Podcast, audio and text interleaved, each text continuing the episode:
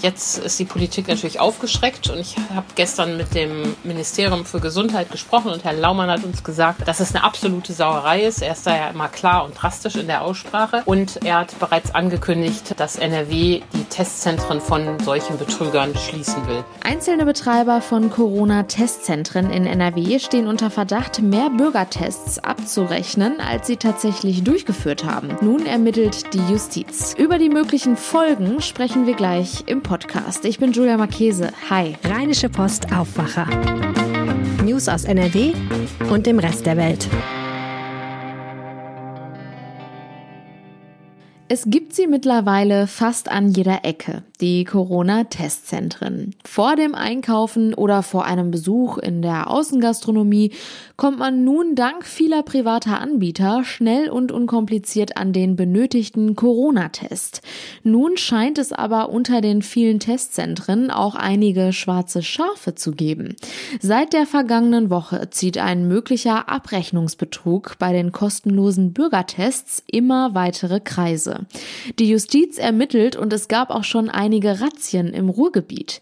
Anlass waren Recherchen von WDR, NDR und der Süddeutschen Zeitung. Über den aktuellen Stand und die möglichen Folgen spreche ich jetzt mit Antje Höning aus unserer Wirtschaftsredaktion. Hallo. Hallo. Antje, vielleicht kannst du zu Beginn noch einmal ganz kurz erklären, wo es den ersten Verdacht gab und was da jetzt genau vorgefallen ist. Ja, ähm, die Bundesregierung hat ja im Frühjahr die Testzentren auf den Weg gebracht und das ist ja auch prima. So sollen die Bürger sich unkompliziert äh, testen lassen ähm, können und so will man Corona-Fälle herausfischen. Allerdings ist ein großes Problem offenbar die Kontrolle. Und die Kollegen von den genannten äh, Medien haben äh, ermittelt, dass zum Beispiel an einer Teststelle in Köln 70 Proben genommen wurden, aber fast 1000 abgerechnet wurden. Das ist natürlich ein Problem, ein großes Problem. Ähnliche Stichproben gab es auch in Essen und Münster und im Gesundheitsamt Köln spricht man bereits von der Spitze des Eisberges. Also äh, der Preis für die unbürokratische Lösung der Testzentren war, dass es da offenbar schwarze Schafe gibt, die das jetzt hemmungslos ausnutzen. Mhm. Und an diesem Wochenende wurden diesbezüglich auch bereits Razzien durchgeführt. Wo waren die und was kam dabei raus? Ja, es gab äh, sowohl Ermittlungen in NRW als auch in Bayern und in NRW hat man auch bereits ähm, vor Ort ermittelt. Es gab eine Razzia im Ruhrgebiet. Dort wurden Wohnräume und Geschäftsräume von zwei Betreibern ähm, ein, von solchen Corona-Testzentren untersucht und äh, Material wurde beschlagnahmt und das muss nun ermittelt werden, was die da im Einzelnen gemacht haben und in welchen Dimensionen sich das Ganze abgespielt hat. Jetzt spielt auch die Bochumer Staatsanwaltschaft eine entscheidende Rolle in dem ganzen Fall. Warum? Die Bochumer Staatsanwaltschaft ist ja die für Wirtschaftskriminalität in NRW zuständige und die schaut sich das äh, jetzt an und es ist sicher auch nicht ausgeschlossen, dass da noch ähm, weitere Untersuchungen, weitere Razzien stattfinden werden, denn ähm, das ist ja ein strukturelles ähm, Problem, dass die Betreiber, wenn sie denn kriminelle Energie haben, da doch relativ unkontrolliert und einfach Betrügereien vornehmen können. Aber wie ist es eigentlich möglich, die Anzahl der Testungen zu verfälschen? Weil wenn man sich jetzt für einen Schnelltest anmeldet, muss ich mich ja auch registrieren. Sprich, eigentlich liegen ja auch meine ganzen Daten vor die dann entsprechend übermittelt werden können, beziehungsweise es gibt halt einfach auch einen generellen Nachweis über die Testung, oder? Ja, gute Frage, aber falsche Vorstellung. Genauso denkt man's, aber so ist es eben leider nicht. Die, wir geben zwar die Daten alle an, äh, die werden ja auch auf dem Papierbogen äh, erfasst, aber diese Daten müssen nicht weitergegeben werden. Die Testzentren geben nur gegenüber der Kassenärztlichen Vereinigung, wir haben x Tests durchgeführt und dann überweist die Kassenärztliche Vereinigung das Geld für diese x Tests. Pro Test kriegt ja so ein Testzentrum 18 Euro. Ähm, die Kassenärztliche Vereinigung muss aber nicht äh, gucken, wer da getestet wurde und ob der überhaupt getestet wurde. Und das ist genau die Lücke gewesen, in die die Betrüger offenbar reingegangen sind. Und die haben dann da Fantasiezahlen gemeldet, weil zunächst ja nicht kontrolliert äh, wurde, ähm, welche Personen überhaupt dahinter stecken. Das NRW-Gesundheitsministerium weist jetzt darauf hin, dass es in der Testverordnung des Landes sehr wohl Möglichkeiten gibt, das nachträglich zu kontrollieren. Also wenn so ein Testzentrum erstmal aufgefallen ist, dann kann das Land, die, die KV da hingehen und sagen, jetzt zeige uns deine Belege und dann müssen die das vorweisen. Aber eben erst, wenn ein Verdachtsfall oder ein Kontrollfall aufgetreten ist. Per se müssen die das nicht melden und wer ist schuld? Der Datenschutz. Also da ist mal wieder so ein Problem, wo der Datenschutz äh, eine schnelle, effektive Pandemiebekämpfung behindert. Wenn dann also so viele Tests abgerechnet werden, dann müssen die ja eigentlich auch in den Statistiken auftauchen. Diese verfälschen dann vermutlich auch die Statistik, oder? Absolut.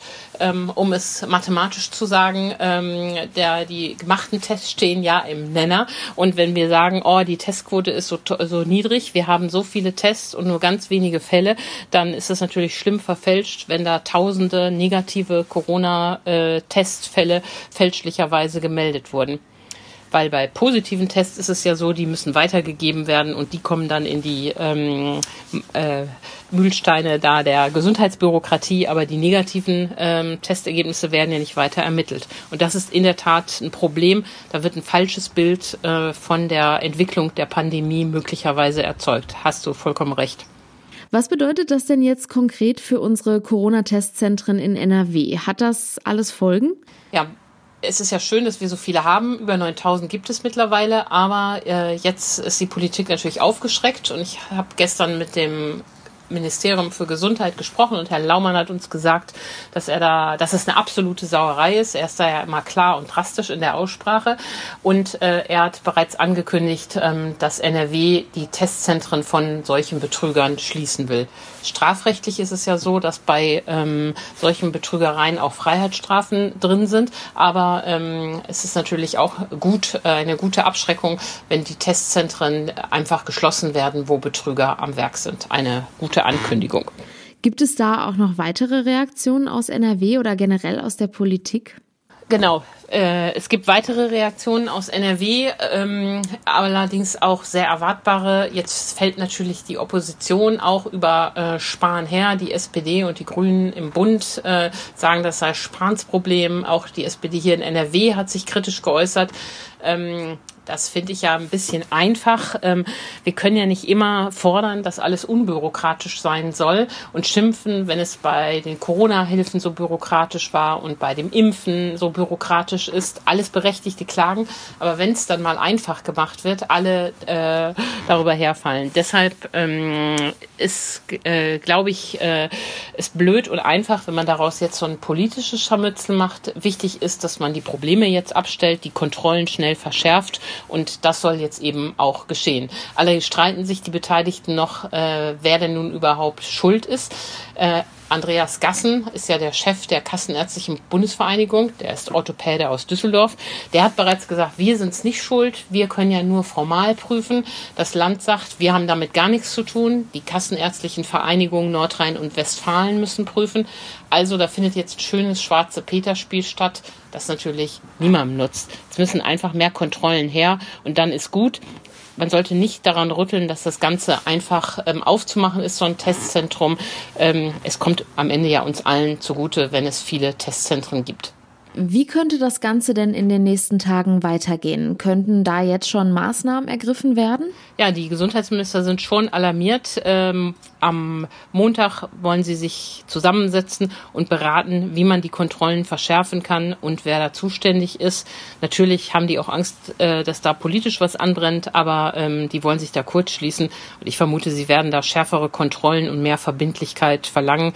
Vielleicht findet man ja auch doch einen Weg, da äh, die Namen weiterzugeben. Denn dann ist es ja durchaus viel schwieriger, solche Meldungen zu fälschen, als wenn man einfach nur eine Zahl einträgt, die man nicht belegen muss. Antje Höning mit den Infos über den Betrugsverdacht gegen Betreiber von Corona-Testzentren. Vielen Dank. Sehr gerne. Wir kommen jetzt zu unserem zweiten Thema und da geht es heute um Tiere. Und die, würde ich mal behaupten, machen Menschen glücklich. Ich denke da in erster Linie an unsere Haustiere, natürlich süße Katzen und treue Hunde. Tiere können Menschen aber auch ganz schön verärgern wenn Marder zum Beispiel an Autokabel gehen. In Sonsbeck im Kreis Wesel sorgen Biber jetzt für Probleme und ja, Kollege René Putjus hat dazu recherchiert und meine Kollegin Anja Wölker hat mit ihm gesprochen. Ja, René, was machen die Biber denn in Sonsbeck? Ja, die Biber, die beschäftigen uns, also uns heißt unsere Lokalredaktion jetzt seit einigen Wochen. Der Biber hat sich niedergelassen in der Lei. Das ist ein Entwässerungskanal, der durch den gesamten Ort führt. Und es ist halt so, dass dieser Biberdamm als Hindernis angesehen wird. Dieser Damm ist halt an einer Stelle entstanden, die Probleme bereiten könnte, bei Starkregen beispielsweise, dass dieser Entwässerungsgraben dann über die Ufer tritt oder der Wasserstand zu hoch ist, dass Grundwasser in die Keller drückt und dann die Keller volllaufen. Das gab es halt 2016 mal in dem Ort. Da gab es sogar eine Überflutung und deswegen sind da einige Anwohner doch sehr sensibel, was das Thema angeht. So, und dann hat man halt so einmal die Naturliebhaber, die sich freuen, dass der Biber da ist, aber dann auch anders wiederum Anwohner, die befürchten, dass bei Starkregen, bei besonderen Wetterereignissen ihre Keller wieder vorlaufen. Ja, jetzt ist in Sonsbeck ein Wasser- und Bodenverband dafür zuständig, dass das Wasser grundsätzlich ohne Probleme abfließen kann. Und der Biberdamm wurde in der Vergangenheit deshalb auch schon mehrere Male zum Teil abgetragen, was dann auch den Biberfreunden nicht gefallen hat. Die Biber bauen aber fleißig weiter und ich frage mich halt, inwiefern der Biberdamm grundsätzlich geschützt werden muss. Der Damm an sich, sagen die Experten und auch das Bundesnaturschutzgesetz, Paragraph 44 Absatz 3, da habe ich mich dann mal eingelesen.